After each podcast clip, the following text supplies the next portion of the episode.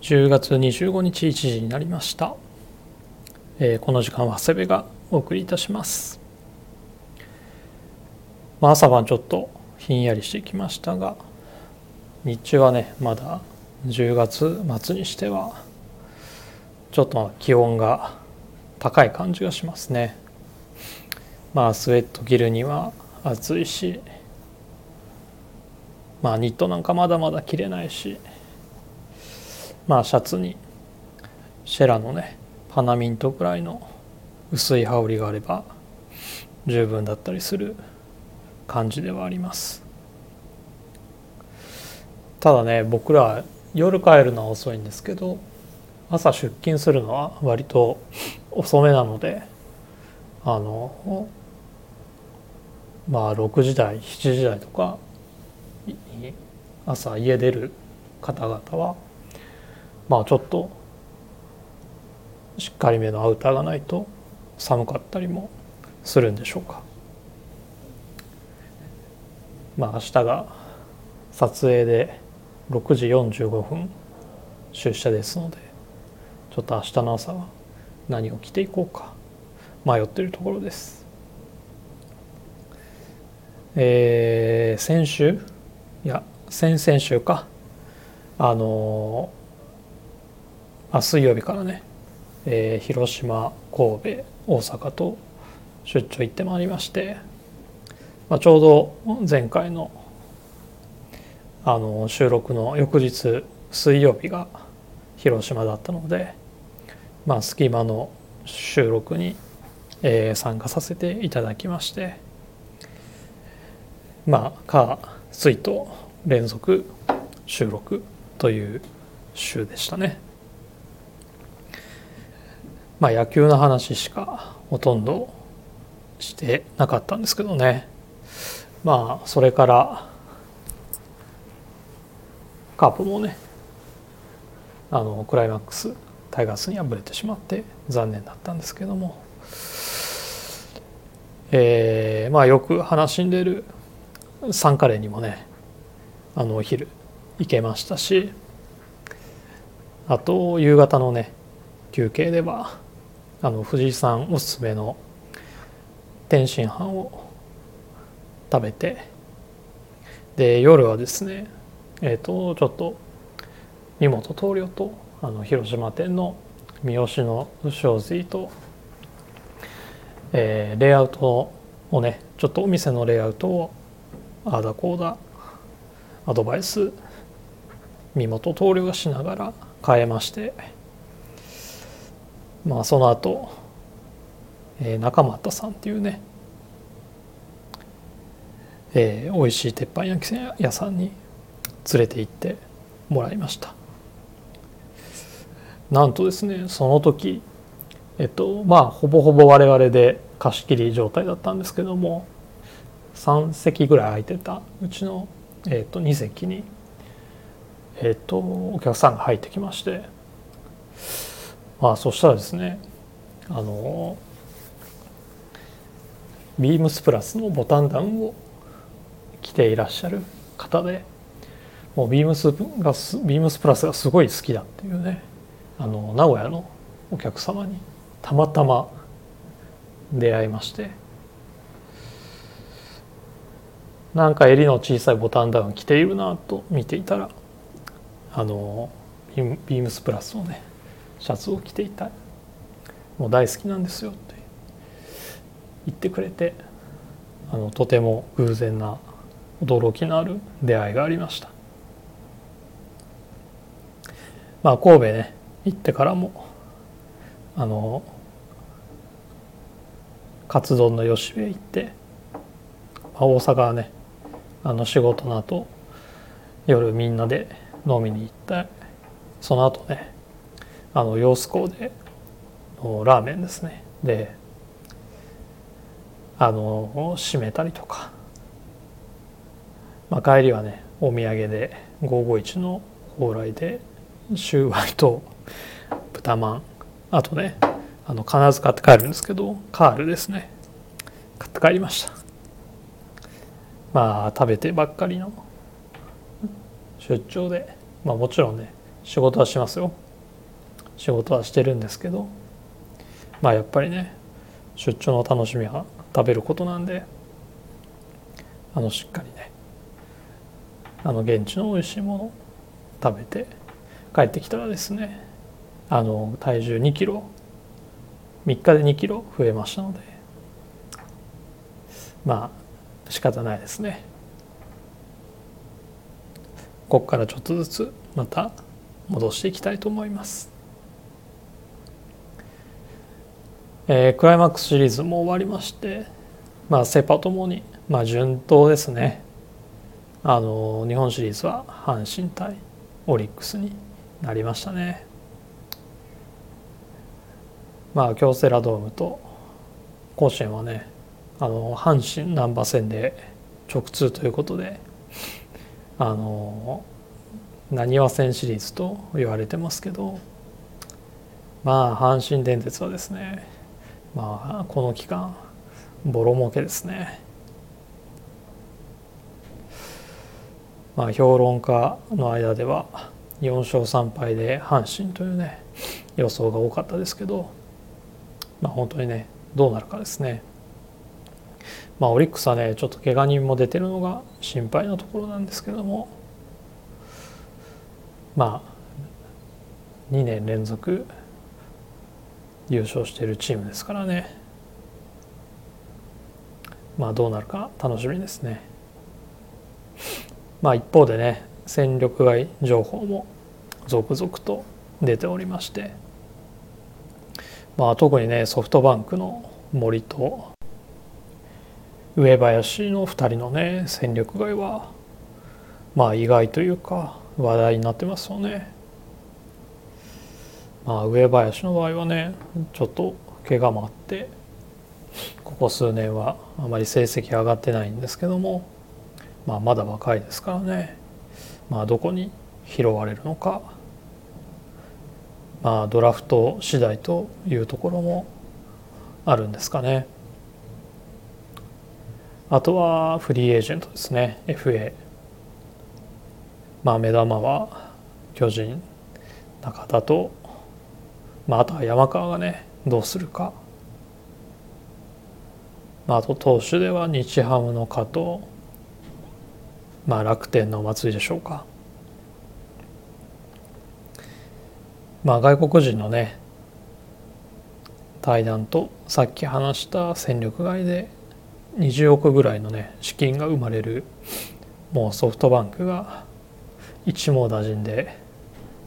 もうかっさらっていく可能性もありますけどもねまあドラフトで取った選手がどうだったのかあとはね他球団で戦力外になった選手をまあその辺りのね条件次第で後のね現役ドラフト誰出すかとかっていうことになるんでしょうかね。まあ現役ドラフトもね、まあ、ドラゴンズの細川や阪神の大竹みたいな大活躍した選手もいればもう戦力にならずねまあクビになっちゃった選手もいますしねまあ次はねどんな感じになるんでしょうかね。そういった選手間の動きとか球団の補強とかもね結構楽しい期間でもあります、まあ、バスケもね始まりましたね、まあ、琉球は、まあ、川村君率いる横浜にいっぱいはしたものの、えー、今3カード終わって5勝1敗と、まあ、まずまずですかね。まあ、岸本っていうねローカルプレイヤーも元気ですし、まあ、今村もね好調であとあの新加入のねビッグローもいいですし、えー、まあ怪我で不在のねジャック・クーリーを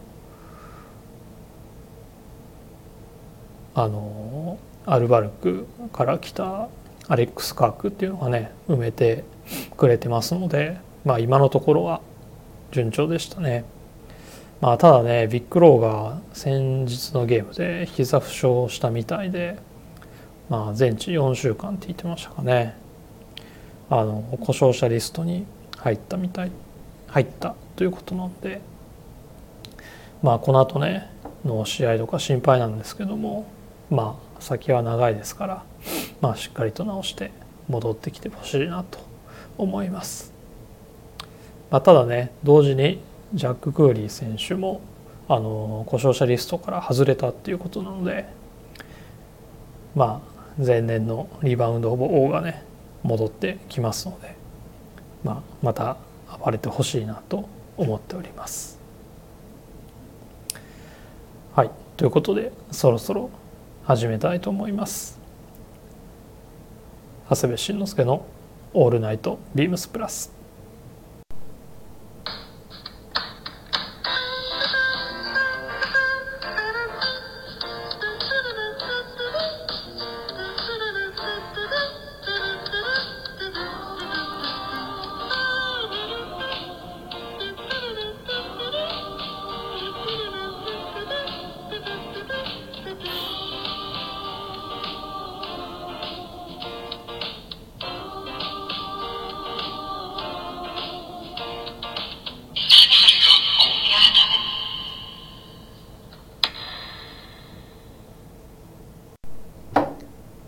この番組は変わっていくスタイル変わらないサウンド All Night BEAMS PLUS supported by Shure。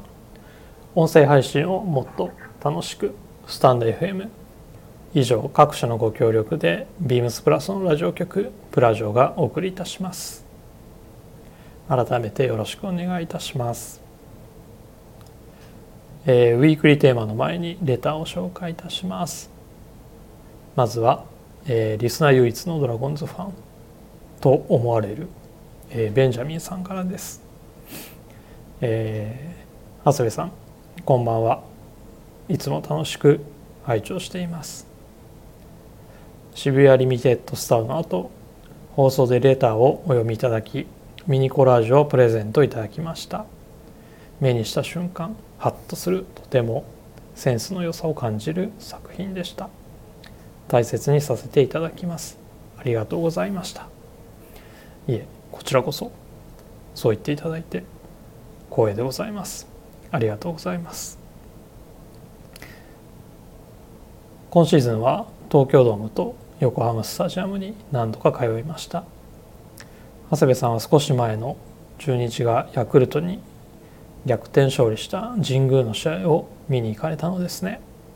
あれは非常にしびれる逆転劇でした。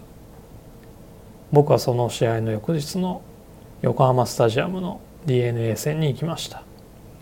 先制しましたが残念ながら3回打てノーゲームになってしまいその代替試合の10月1日の横浜スタジアムの最終戦にも行きました。多分長谷部さんとはまた接近していたと思います。今シーズンはスキマプラスの2人が長谷部さんに忖度していいことばかりを話してくださいましたのでそれをお聞きするために笑わせました。笑わされました。服とは関係ない話の長文になり大変失礼しました。本題のお題は改めてレターをお送りさせていただきます。それではまた、えー、ベンジャミンさんレターありがとうございます、えー、ミニコラージュ無事届いてよかったです。喜んでいただけて何よりです。まあ今シーズンはね僕も東京ドーム神宮、まあ、ハマスター、まあ、結構行きましたけどももう勝ったのはねその大逆転したヤクルト戦のみなんですよね。本当に全然勝てなかったですね。ベンジャミンさんの10月1日ハマスター行かれてたんですね。僕はですねその時は三塁側のフロントウィングシートですかね。で、えー、堪能しました。まあ堪能といっても大抜き相手に4アンダー完封負けというねまあなんとも情けないゲームでしたけどね。まあ、スキマプラスのね回でも話しましたが、まあ、来年はね結構いけるんじゃないかなと僕は思っています。まあ一軍をね経験した村松、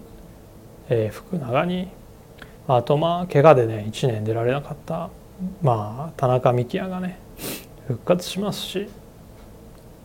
まあ石川がフルシーズンしっかり働いてくれて、まあ、細川もね岡林もまあ今年以上の上積みがありつつまああとはねビシエドが復活すればいいんですけどもまあやっぱり保険としてね一塁ができてまあ打てる外国人というのがねまあここはね一種の賭けなんですけどねまあそういう選手がね入ってくればね大丈夫かなとは思ってるんですけどね。まああとピッチャーの方ですね。あの怪我から明けてきた梅津。あと根尾君がですね加わった上にえー、まあ大野が戻ってきますしあと昨年6月にね加入したメヒアっていう、えー、外国人もあの非常に安定感ありますしね。まあその上中継ぎはまあまあ12球団見ても、まあ、盤石な方ですからあの結構いけるんじゃないかなと思っています。まあただですねあのいまだに、まあ、首脳陣の組閣情報がないのが今のところ不安ではありますけどもねまああとねドラフトもね楽しみですね今回はねもうとうとうリーグにいいピッチャーたくさんいますしまあ、ピッチャーはね特に豊作って言われてますからね。まあ1巡目は投手をね強豪格の子で、まあ、取りに行くんでしょうけどまあ2位をね一番最初に取れますのでまあそこでね誰を選択するのかっていうのがね、まあ、ドラゴンズにとっては大きなポイントになるんじゃないかなと思っております。またメールお願いいたします。さて、えー、お次はですねインディゴプラスさんからです。長谷部さんこんばんは。こんばんは、えー、久々にメールさせていただきました。最近は気温もようやく下がり始め朝夕は肌寒さを感じますね。とはいえ日中は相変わらず23度前後。空気もカラッとした過ごしやすい季節とはいえ10月中旬とは思えない気温が続いています。来週は20度前後まで気温が下がりそうな予報が出てますので個人的に大好きなスウェットを着用できる本格的な季節がやってまいりました。ということで今週のウィークリーテーマ、えー、フォカリスウェット。えー、この季節はスウェットしか着ないんじゃないかくらい個人的に大好きなアイテム、えー、ビームスプラスでもウェアハウスルーピラレミレリーフなどスウェットといえばのブランドが揃ってますよね。私もこのブランドは全て所有しているのですがいつも着用するスウェットを選ぶ際に迷うことがこの3ブランド全く表情が異なるため合わせるパンツやレイヤードする際のアイテムで迷うのです、えー、長谷部さんはそのようなことはないですか？スウェットはあまりあれこれ考えずさっと着れば良いとは思うのですがこのスウェットならこう合わせる。長谷部さんのコーディネートを教えていただけたら嬉しいです。ちなみに長谷部さんが着用されている私の勝手なイメージはルピラの時はスウェットパンツ。ウェアハウスの時はデニム。レミのイメージはあまりないな印象です。それでは今週はこの辺で、えー、インディゴプラスさんレターありがとうございます。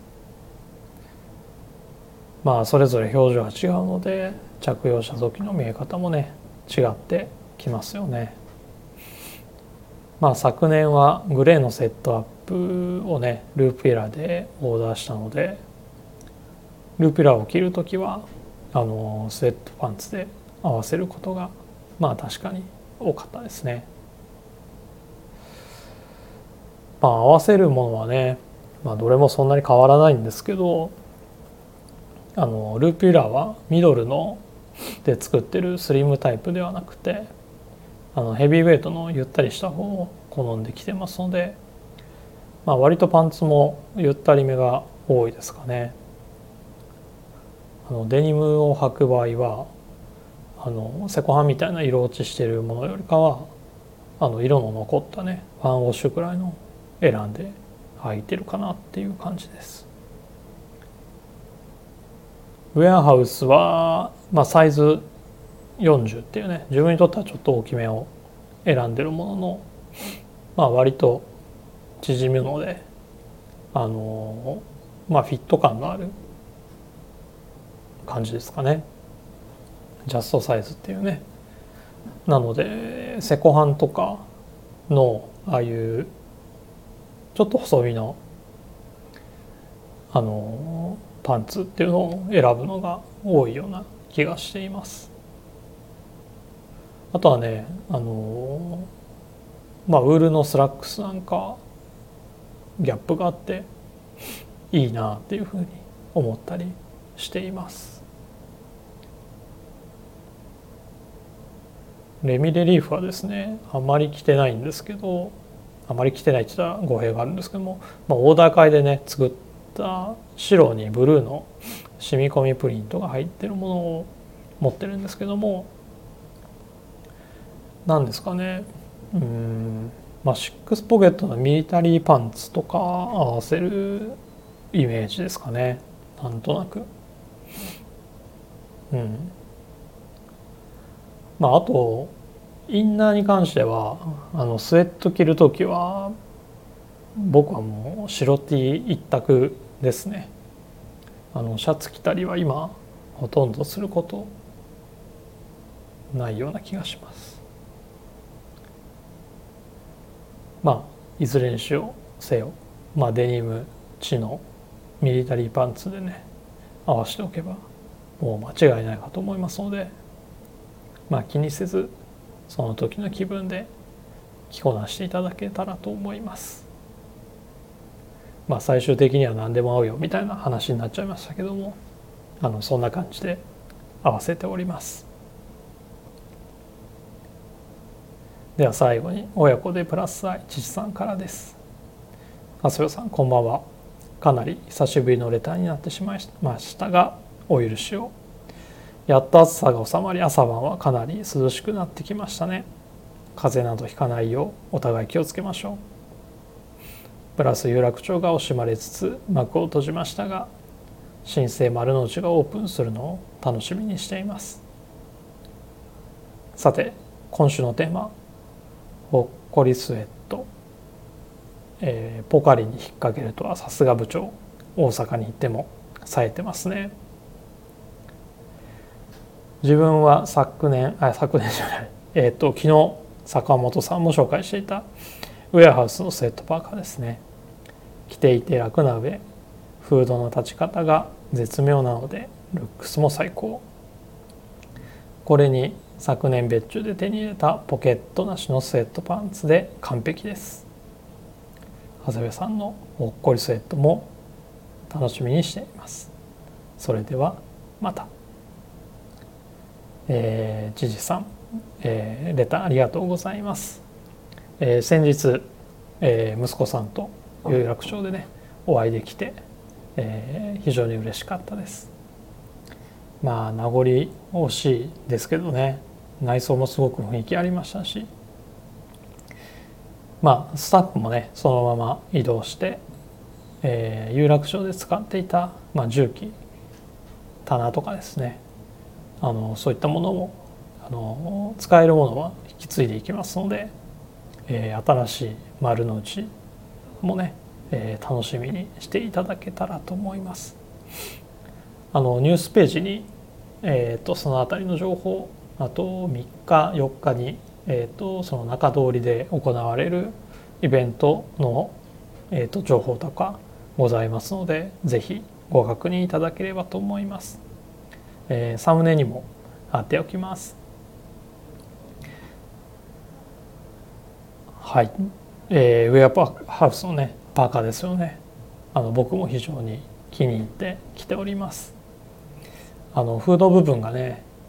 あのダブルフェイスになっているのであの立体感がね出ていいんですよね。まあ坂本のようにあのそのスウェットパーカーの上にジャケットを羽織ってもねフードが綺麗に立つような感じになりますのでバランスよく着れるかなと思います。スウェットパンツはね去年僕買えなかったんで今年はねえっ、ー、とぜひ買おうかなと思っております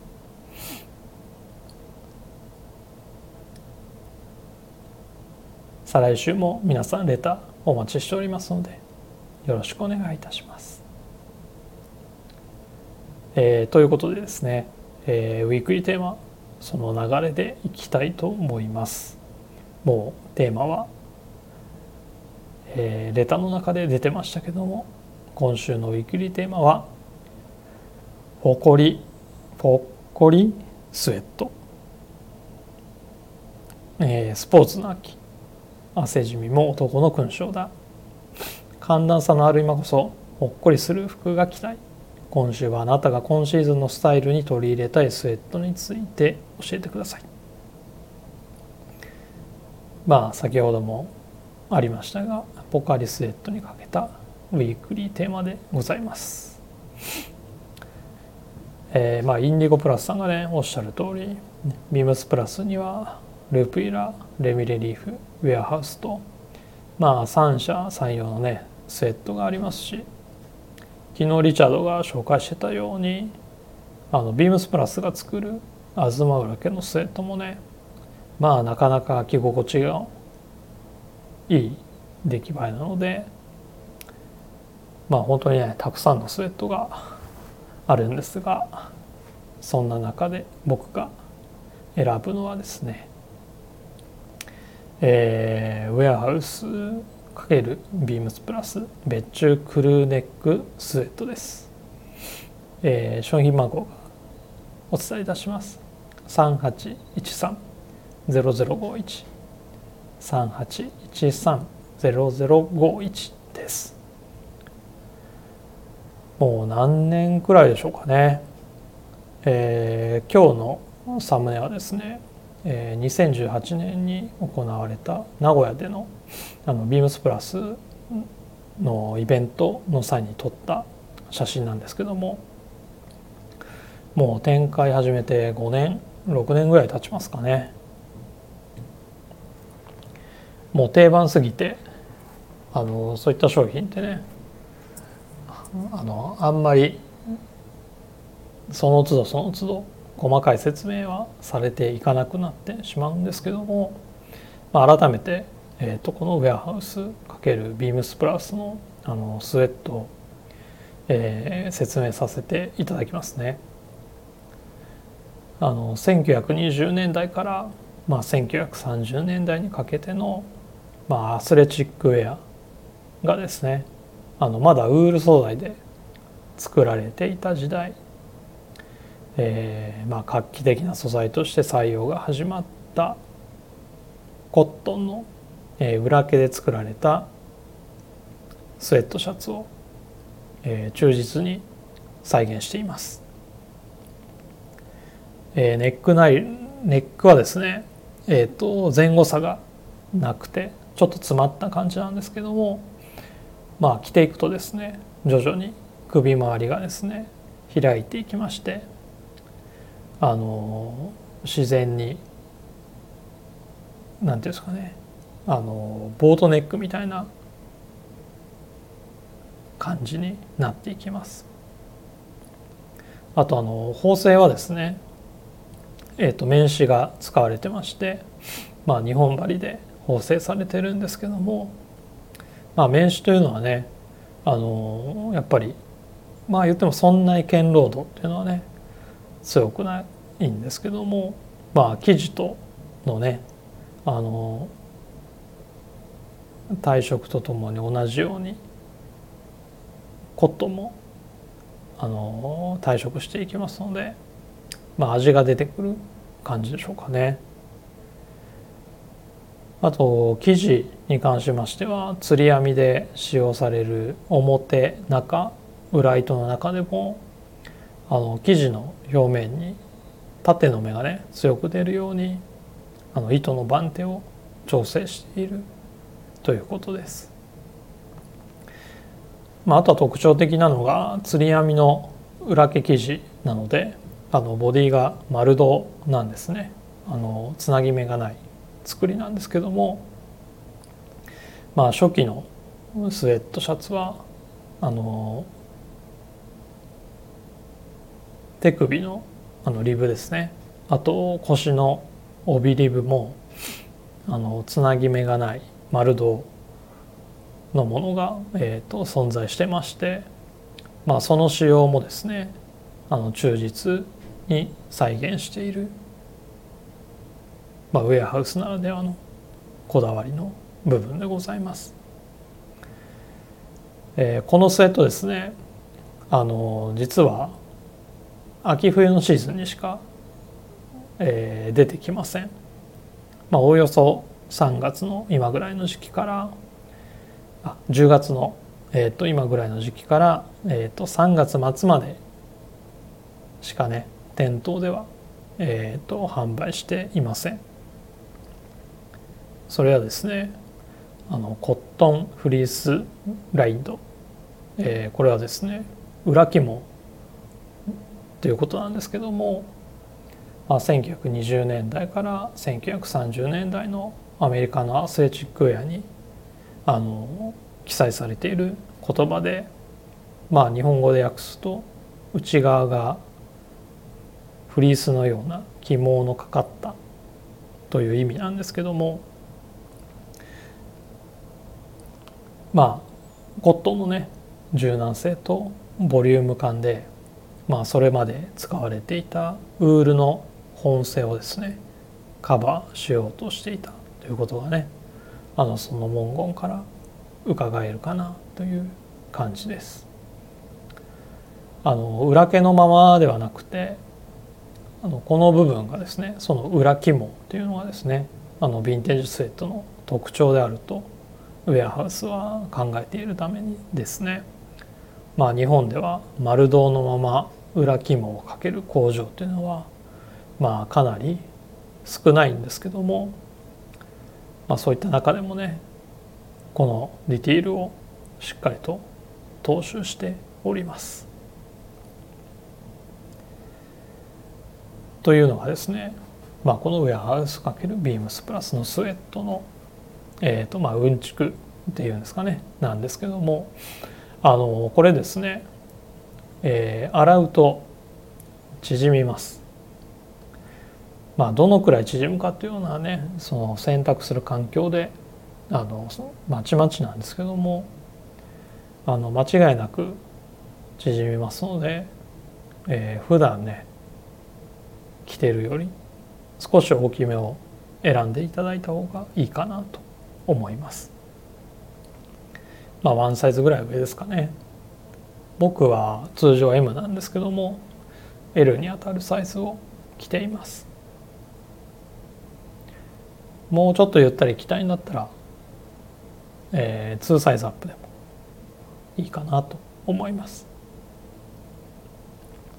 まあ洗えば縮んで生地はね遮光していきますしまあ便利さを優先した現代ではまあ扱いにくさもねあるかもしれませんがあそこはヴィンテージクロージングを追求するウェアハウスのこだわりですのであのがっつり着込んでですね変身開花を楽しんでいただければ幸いでございます。えー、裏着もされてるんで着る期間はまあ限られるんですけども僕が選んだフォコリスウェットはウェアハウス×ビームスプラス別注クルーネックスウェットでした。あとですねえっ、ー、とちょっといつ入荷するかがまだ決まってないんですけども同じ生地を使ったねハーフジップっていうのも出ますしえ、ー、と同じ生地でですねオートミールっていう色もねあの出ましてえっ、ー、とそれでスウェットパンツも作ったりしてますのでまあ楽しみにしていただければと思います。あとですねループイラーではあのヘビーウェイトのね新色これがねまたいい色だったんですよ。もうねあの出ますのでまあ他にもスウェットおすすめできるね。スウェットというのはねたくさんあるんですけども。一旦僕はルーピア、えー、じゃないわ。ウェアハウスの、えー、別注したクルーネックスウェットを選びました、えー、皆様の誇りスウェットぜひレターで教えてください、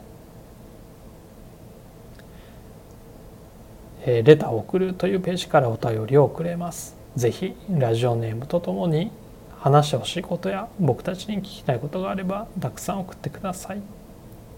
メールでも募集しております。メールアドレスは bp.hosobu.gmail.com bp.hosobu.gmail.com ツイッターの公式アカウントもございます。beams プラス、beams アンダーバープラスアンダーバー、えー、またはハッシュタグプラジオをつけてつぶやいていただければと思います。それでは今週はこの辺でまた来週。明日のスキマプラスもよろしくお願いいたします。